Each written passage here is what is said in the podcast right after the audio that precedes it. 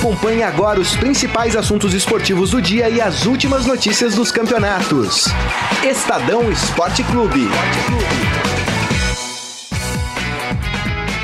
Muito bem, começando mais um Estadão Esporte Clube. Hoje, quarta-feira, dia 5 de junho de 2019. Eu quase falei quinta, né? Porque a gente teve uma partida ontem. Geralmente E as quarta, partidas são de. Quarta, dia 5 também é trava-língua quase, né? É verdade, enfim. Mas hoje é quarta-feira, dia 5 de junho de 2019. Sejam todos muito bem-vindos aqui ao programa.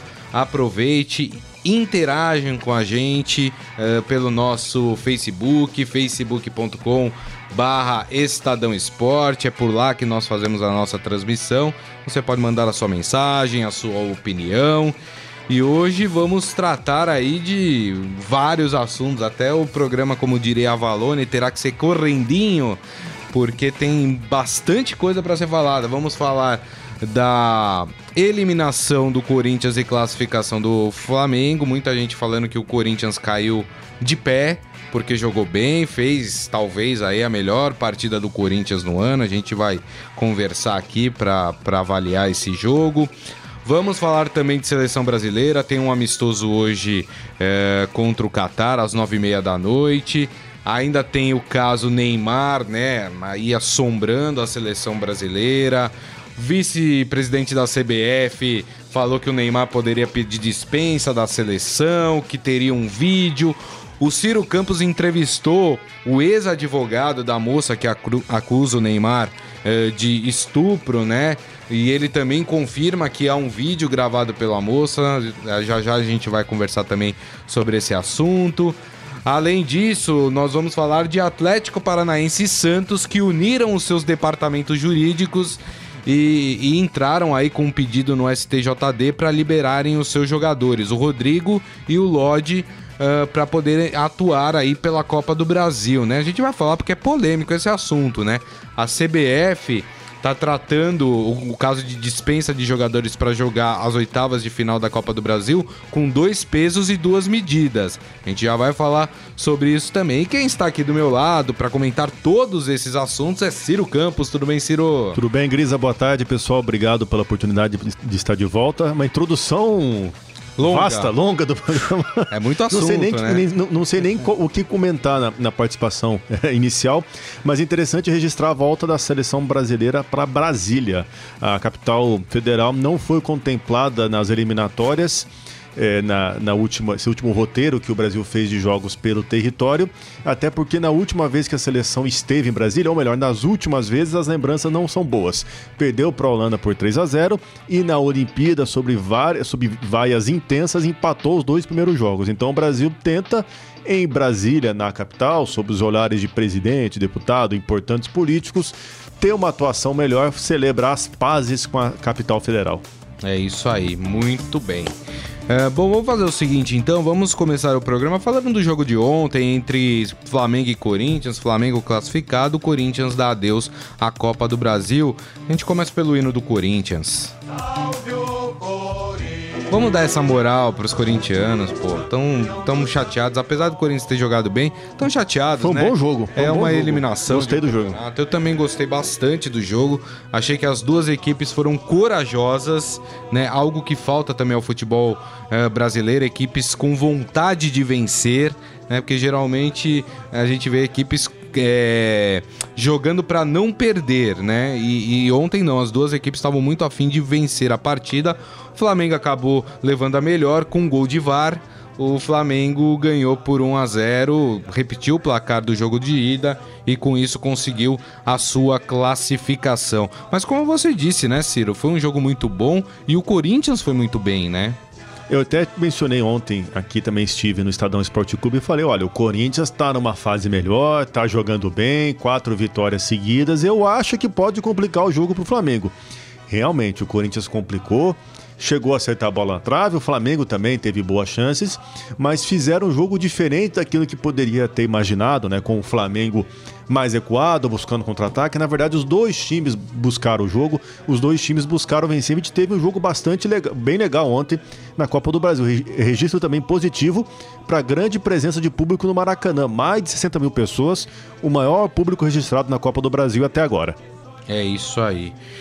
O Flamengo também foi muito bem, mas eu queria destacar alguns jogadores do Corinthians. O Wagner Love, para mim, foi o melhor da partida, né? Com muita vontade, voltando, buscando, tentando gol. Perdeu alguns gols também, inclusive. O Ralph foi muito bem no meio Quase de campo fez um também. gol ainda. Ia ser um golaço do Ralph, né? Falando nisso. É... Agora, claro, teve a, o Michel na lateral, né? Substituindo Fagner o Fagner. fez falta, hein? Fez falta, Fez né? falta? Dá pra ver que o nível entre os dois ainda é muito grande, né, Ciro? É uma diferença muito grande. Fagner é jogador de seleção brasileira e tem é, uma chegada muito forte ao ataque, né? A- além de ter uma característica defensiva também que ele desenvolveu ao longo do tempo, mas ele chega muito bem no ataque. O lado direito do Corinthians é de onde saem as, a- as maiores oportunidades, as principais chances de gol do time. É. E ontem ficou sem essa válvula, ficou sem esse atalho para chegar ao gol do Flamengo. Também o Diego fez uma boa defesa, o Diego Alves, o goleiro do Flamengo. E é interessante também, a gente tanto fala do VAR aqui, ontem o VAR teve uma atuação extremamente decisiva, né? Ah, o auxiliar tinha no primeiro momento anulado o gol do Rodrigo Caio por impedimento, mas depois, na revisão das imagens, ficou Isso. claro que o Rodrigo Caio partiu de trás para finalizar a bola, né? Com, É. com o pé direito para tirar do Cássio. Interessante a gente se acostumar.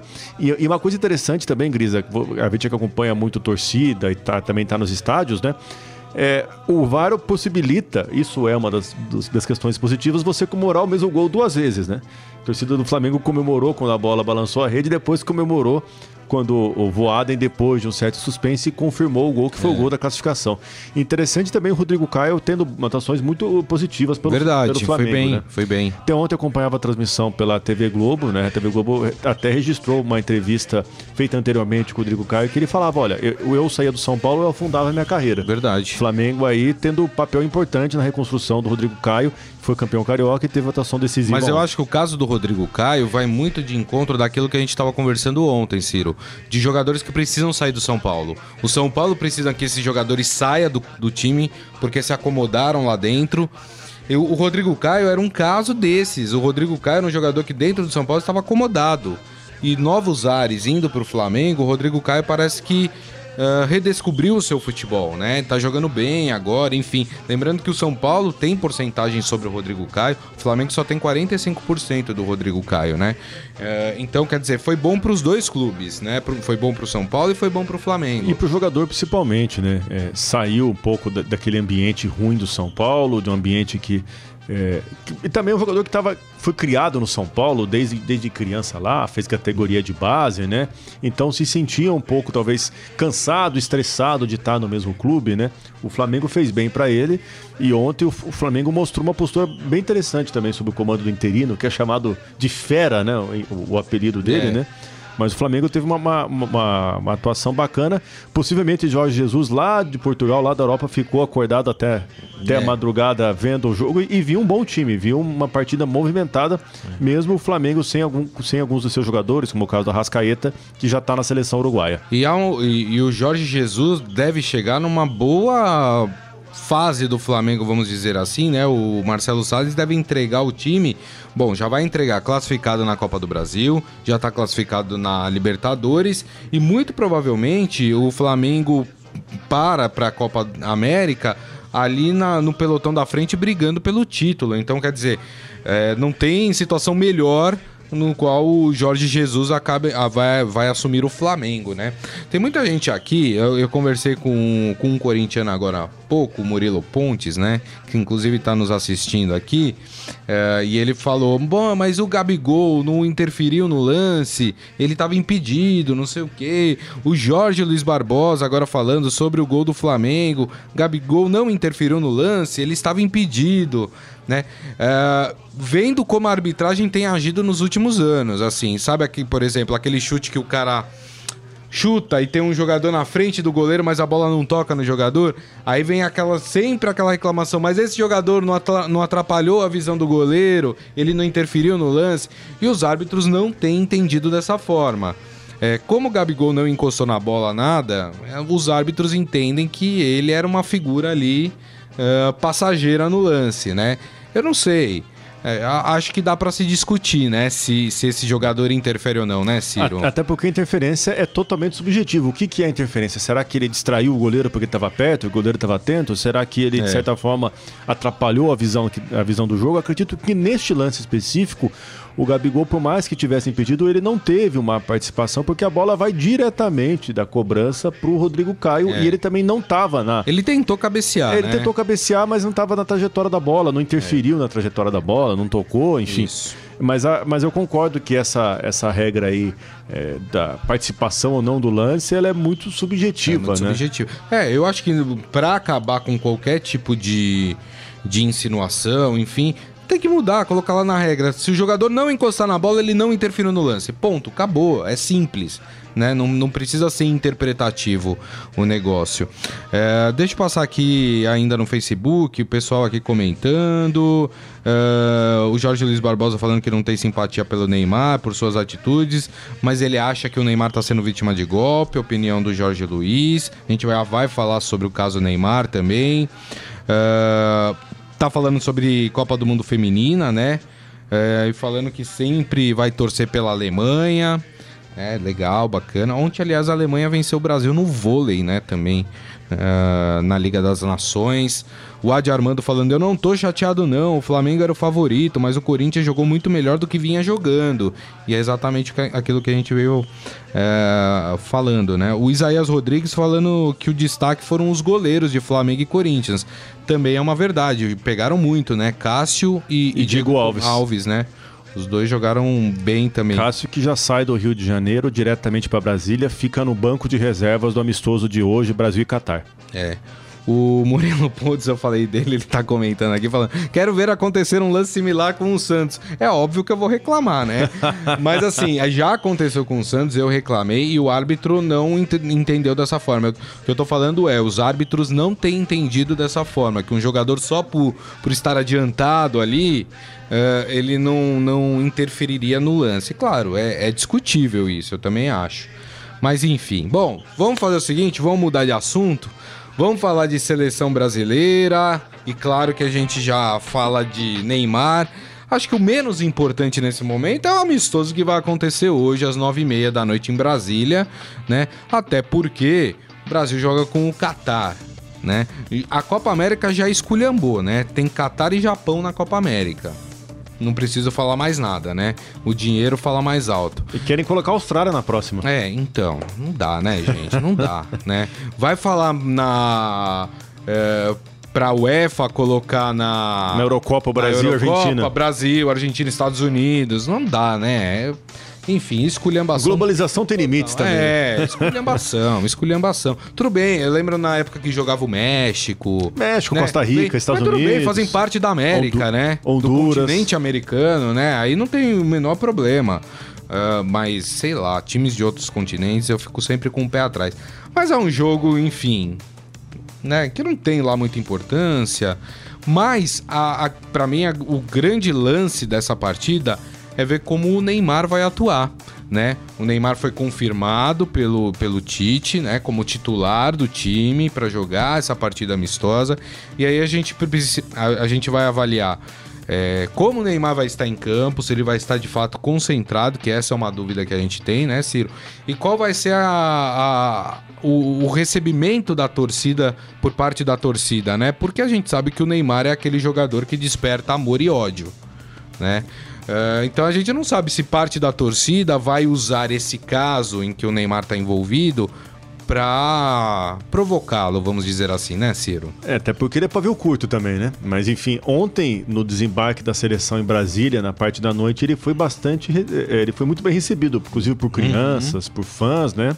As pessoas demonstraram carinho, não teve ofensas, não teve provocação, não teve nenhum tipo de deboche, mas é interessante ver como que está a cabeça do Neymar. Como disse ontem o vice-presidente da CBF, Francisco Noveleto Neto, se o Neymar vai ter ou não cabeça para lidar com a Copa América, a gente vai começar a ter uma, uma uma experiência disso, vai começar a ter um, um, um, digamos, uma amostra disso neste amistoso contra o Qatar. Será que ele vai vai estar tá ligado no jogo? Será que será que de certa forma todo esse problema vai dar mais apetite para ele dentro de campo? É. É, a gente torce para que ele use, digamos, esse problema como motivação para mostrar, olha, eu superei isso, eu quero mostrar na bola, eu é. quero jogar o futebol que eu sei para fazer o meu futebol deixar de lado essas questões policiais, essas questões polêmicas. Mas vai ser interessante justamente ver como que o Neymar vai, vai atuar. E claro, eu também tenho expectativa para ver, será que o Neymar vai falar novamente sobre o assunto? Será que ele vai dar entrevista? Acredito que ele vai fugir do dos microfones durante a Copa América, mas seria interessante também ele mesmo voltar a se posicionar. Ele é. teve aquele vídeo publicado no Instagram no fim de semana, mas o próprio Instagram deletou o vídeo porque mostrava imagens de no, cenas de nudez. E depois disso ele não se posicionou mais. Então seria interessante até mesmo durante esses amistosos, que é um clima mais teoricamente mais tranquilo, ele pudesse se posicionar e falar mais uma vez sobre todo esse caso. É isso aí. E, e aí teve repercussão ontem nesse caso, porque o vice da CBF, como citou aqui o, o Ciro, falou, citou um vídeo novo e disse que aposta que o Neymar vai pedir licença da seleção brasileira. Pressão psicológica é muito grande. Exatamente. Aí o Rogério Caboclo, que é o presidente da CBF, Uh, diz que ele não falou, o vice não falou em nome da CBF e que essa é uma opinião dele, né? Mas que não tem nada de concreto e que o Neymar tá mantido na seleção brasileira. Já começou o bate-cabeça, né?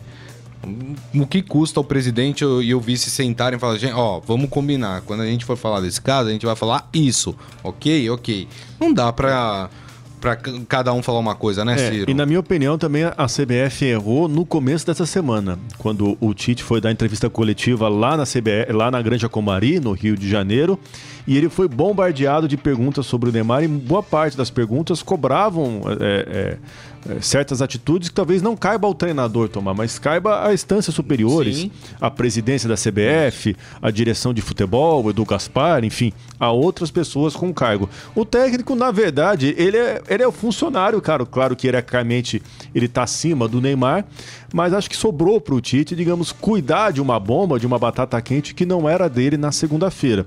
É. Acredito que no decorrer da Copa América, com a, com a possibilidade do Neymar prestar depoimento sobre o caso de crime virtual, acredito que a seleção vai ter que saber se blindar justamente sobre isso, mas ao mesmo tempo não se blindar no sentido de se calar, não se posicionar, não dar uhum. explicações, mas se blindar no sentido de proteger o jogador e ao mesmo tempo dar uma satisfação, porque o Neymar é uma pessoa pública, seleção brasileira que está envolvida na Copa América, indiretamente também envolvida nessa questão, é, por ser, digamos, a atual casa do Neymar, a seleção brasileira deveria também, durante esse processo, se posicionar melhor e passar um recado para o torcedor, para o público, para todo mundo que está em casa e que está acompanhando também toda essa polêmica. É isso aí.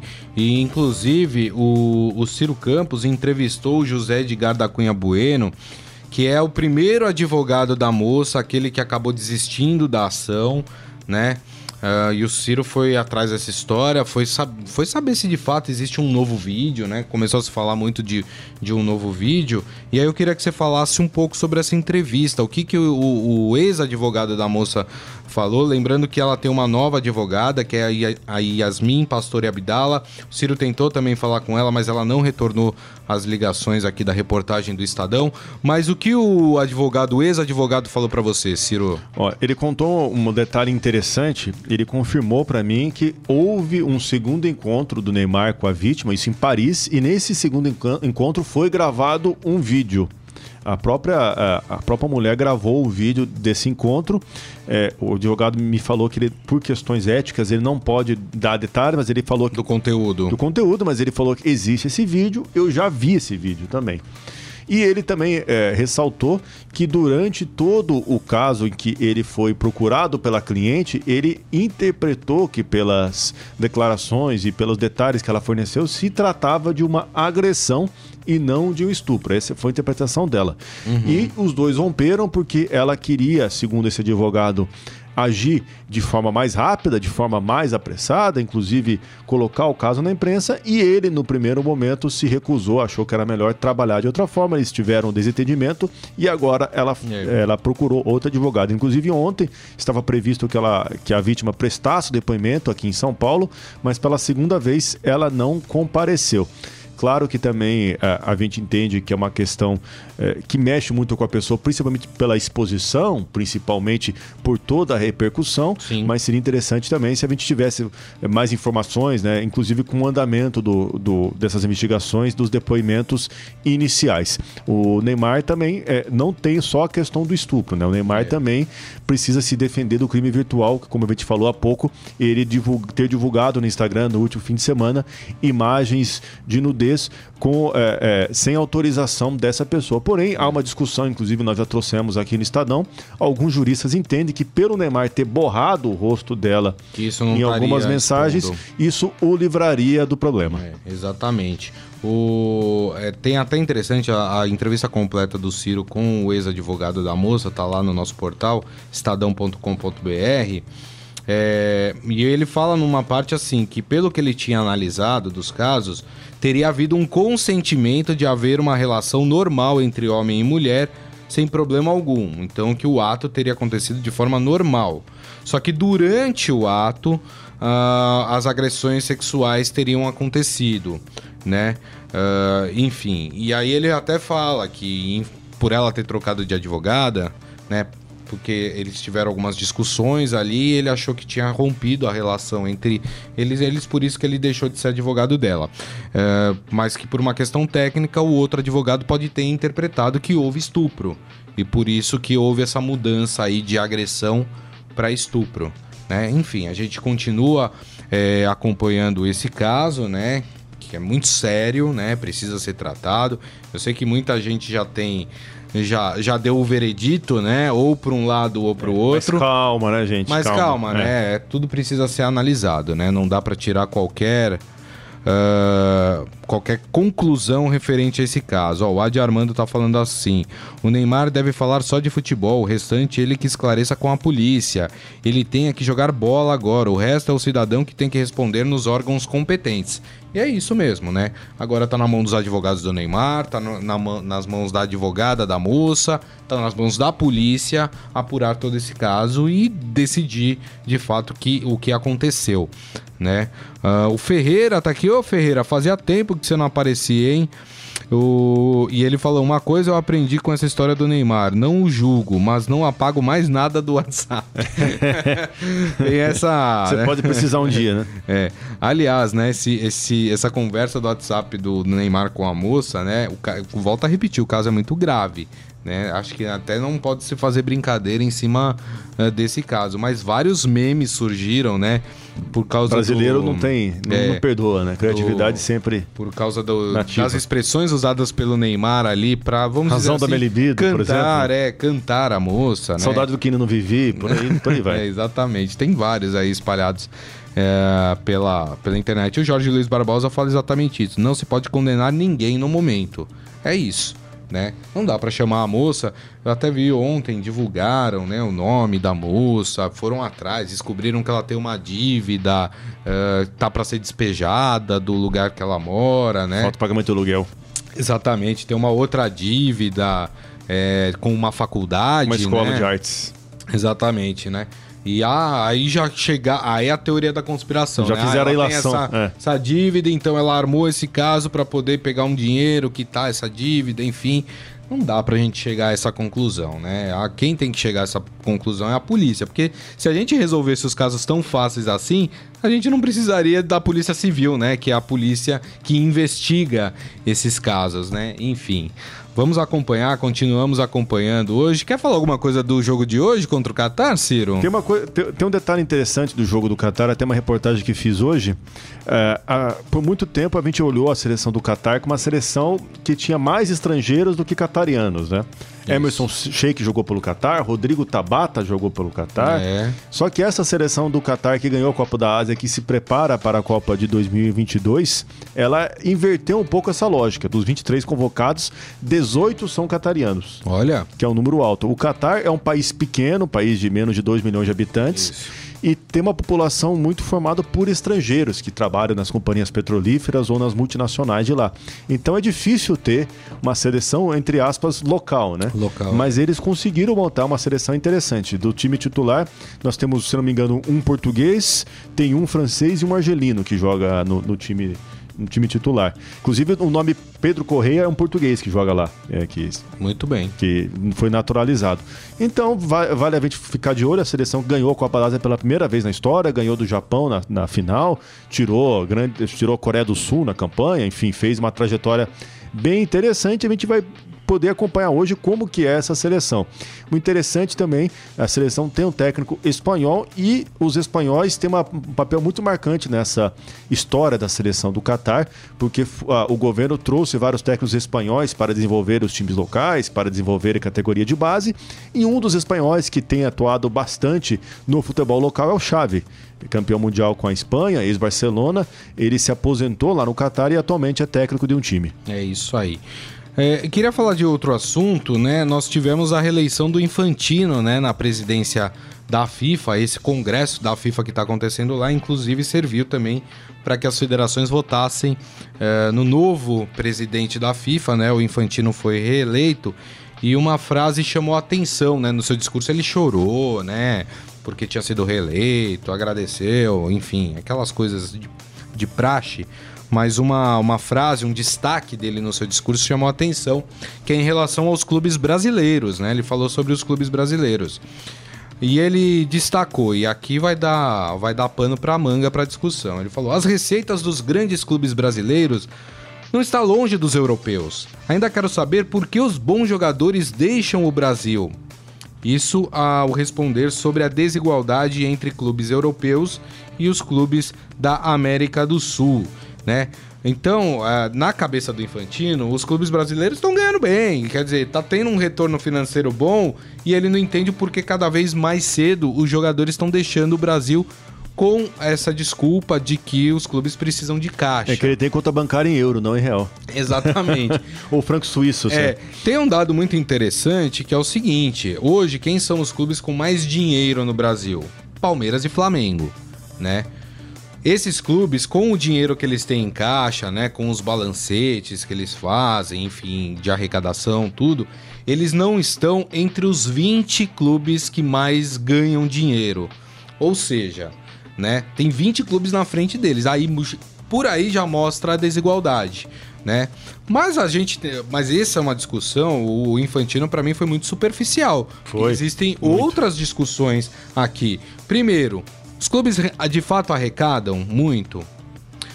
Os clubes brasileiros têm responsabilidade fiscal? Tem dívidas. Tem dívidas. Quando eu digo responsabilidade fiscal, é o seguinte: estão gastando mais do que tem para gastar?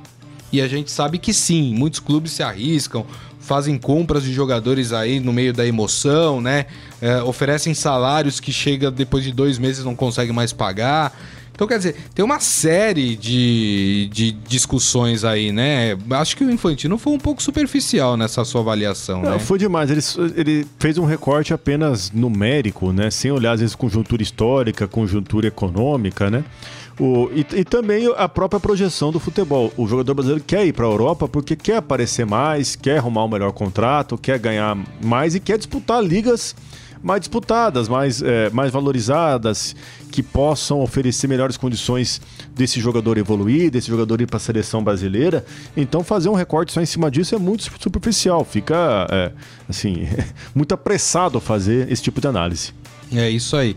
Claro que tem uma justificativa esse discurso do Infantino, porque a FIFA defende aquele Mundial de Clubes, né, que seria disputado por 24 participantes uh, teriam oito europeus, seis da América do Sul e, e, os demais seriam distribuídos entre os outros continentes. Então, na verdade, assim, ele está questionando é, essa diferença técnica entre clubes europeus e, e, e sul-americanos, e para ele um dos motivos é essa saída é, precoce de jogadores é, do Brasil. Mas eu acho que a coisa é muito mais embaixo, o buraco é muito mais embaixo.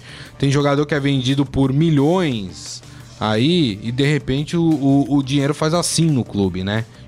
Some, ninguém sabe. Evapora. Né? Exatamente. As malas somem dos clubes, tem isso também, né? Então, acho que foi uma análise bem superficial aí, tem outros problemas. Claro que a gente pode trazer essa discussão aqui pro, pro nosso futebol, né? Mas aí você teria que avaliar inúmeras coisas e os dirigentes brasileiros teriam que fazer mudanças drásticas nas suas cabeças, né? Para poder melhorar. É, aí eu queria até linkar com uma notícia né, de hoje também, partindo disso tudo que eu e o Ciro uh, estamos falando. É, que teve prisões lá no, em Belo Horizonte, né? No, no Cruzeiro. Uh, foi preso na manhã desta quarta-feira pela Polícia Federal o conselheiro do Cruzeiro, Márcio Antônio Camilose Marra, nomeado na semana passada para fazer parte da comissão provisória que apura as denúncias que foi, foram feitas pelo Fantástico, né, programa da TV Globo. Ele é suspeito de retirar documentos sigilosos do sistema da própria Polícia Federal. Olha tudo, é, tudo errado. Vazando dados sobre investigações da corporação. Junto dele foi preso um outro servidor da própria Polícia Federal e também os advogados Carlos Alberto Argue Júnior e o Deu da Cunha Pereira, conselheiro do Cruzeiro e que já foi superintendente jurídico do clube. A polícia investiga os crimes de corrupção ativa, corrupção passiva, organização criminosa, obstrução de justiça e violação de sigilo funcional. Então, esse é um dos motivos porque os clubes brasileiros estão sempre na pindaíba, né? Vamos mandar esse, esse, esse, link aí pro Infantino, pro, Isso, mandar exatamente. no WhatsApp para ele para entender um pouco.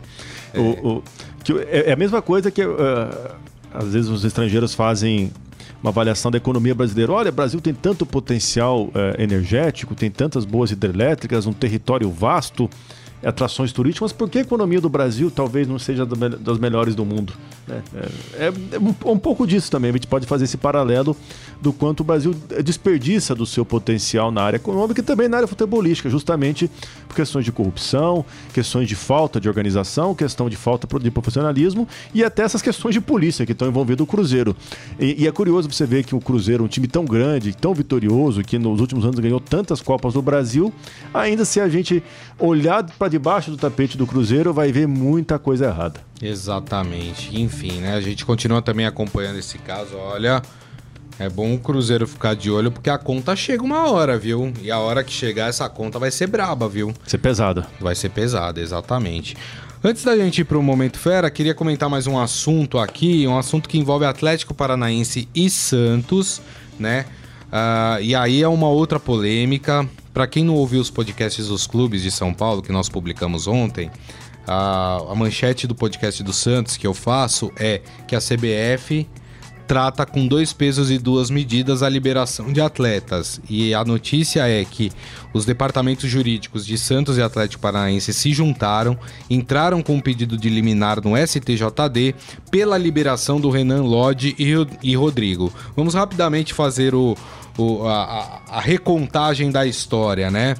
Os dois, o Renan Lodge e o Rodrigo, assim como o Anthony do São Paulo, o João Pedro do Fluminense, enfim, outros jogadores, foram convocados uh, para um torneio que a seleção olímpica vai disputar. Tá disputando já, né? Inclusive jogos, alguns jogos já aconteceram.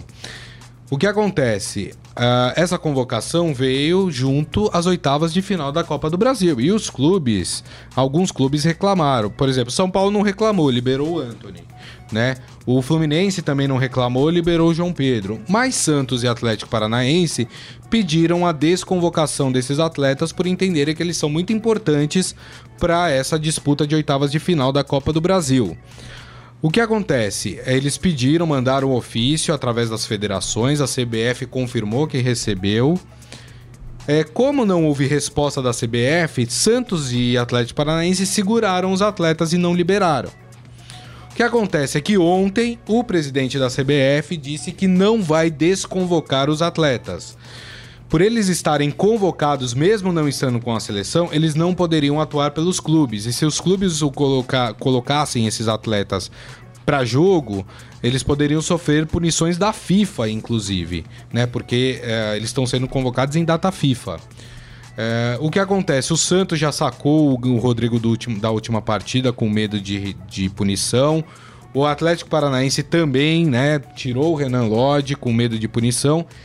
E agora eles entraram no STJD para tentar liberação. O Atlético Paranaense joga hoje pelas oitavas da Copa do Brasil contra o Fortaleza e o Santos joga amanhã contra o Atlético Paranaense. Né? Então se espera que o, STJD dê uma liminar para que esses atletas possam jogar.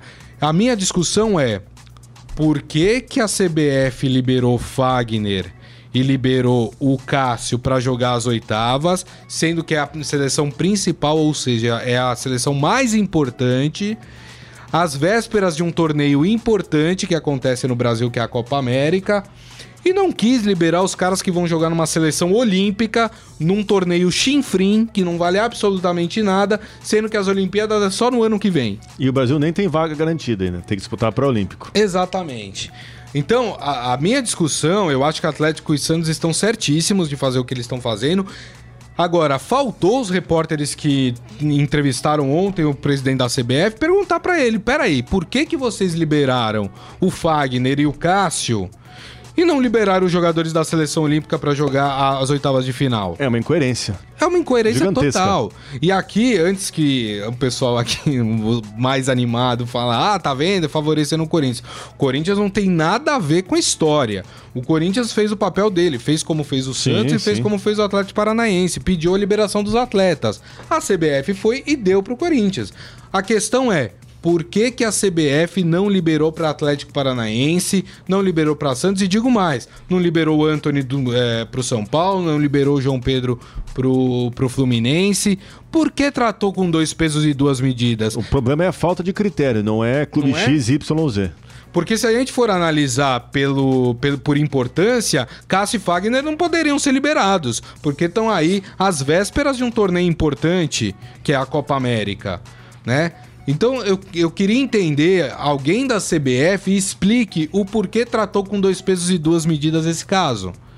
E outra coisa, se o STJD não der essa liminar uh, de, de liberar esses jogadores para jogar, vai ser uma sacanagem. Vai ser uma sacanagem. A CBF poderia se adiantar e desconvocar os atletas para que eles possam jogar o, o Renan Lodge hoje pelo Atlético Paranaense e o Rodrigo amanhã pelo Santos. Ô CBF, que que é isso? É um absurdo. Essa decisão ela é absurda. Fora, Ciro, que joga contra um torneio que ela CBF Exato, é. ela CBF é, organiza, né? Que desfalca jogadores importantes de um, do jogo de volta ainda, que é um jogo importante e, essa, e a Copa do Brasil que é a competição que mais paga, né, do, do calendário da CBF, Exato. premia até mais do que o Campeonato Brasileiro. E eu acho que os clubes estão no direito. Se eles se sentem incomodados, se eles querem reclamar, estão mais do que no direito. Só que eu acho é, estranho a CBF, além de jogar contra seu, os seus próprios torneios, jogar contra é, a própria seleção também, e também criar esses desgastes, né? Eu acho muito desnecessário, assim, a, é, ficar nessa guerra de bastidores, né? Bater no pé, não, tem que se apresentar, senão o clube vai ser punido.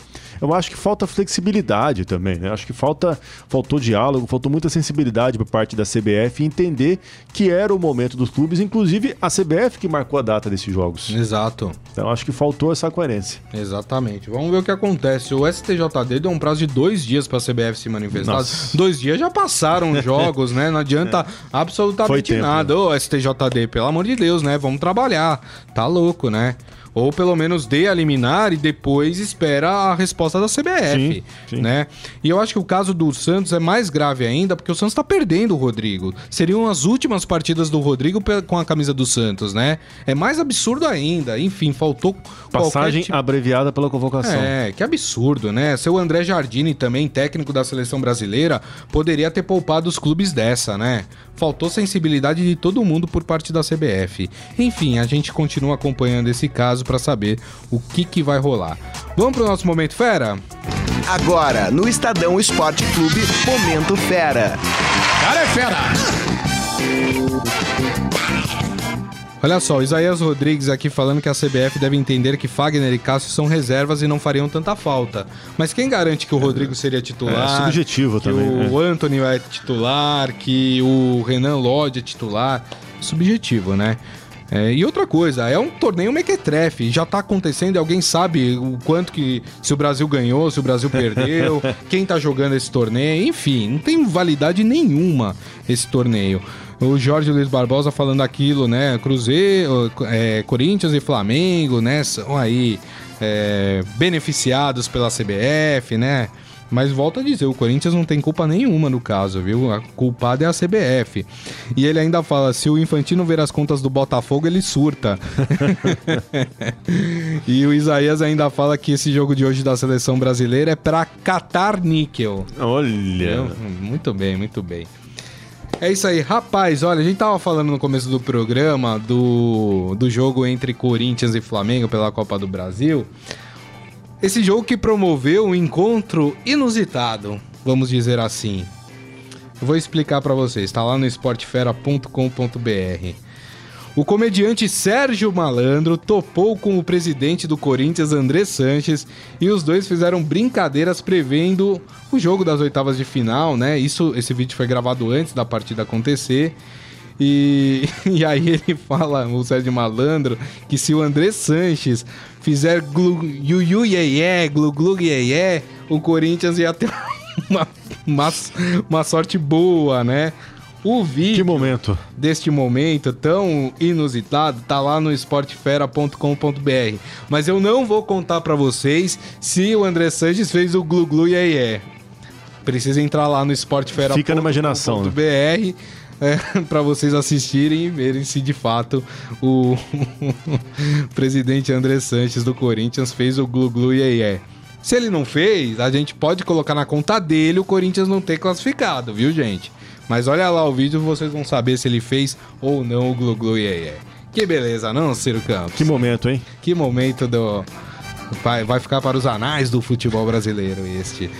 E assim nós terminamos o Estadão Esporte Clube de hoje. Agradecendo mais uma vez Ciro Campos. Muito obrigado, viu, Ciro? Valeu, pessoal. Obrigado pela oportunidade. Até a próxima. É isso aí. Agradecendo a todos vocês. Uh, por, pela presença aqui, pelas participações no nosso Facebook, também na nossa transmissão. Meu muito obrigado mais uma vez. Lembrando que este programa daqui a pouco estará disponível em formato podcast.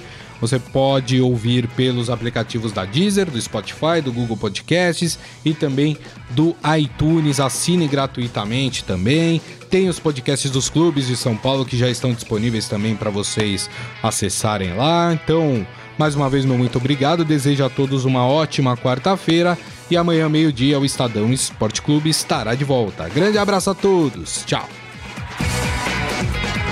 Você ouviu Estadão Esporte Clube.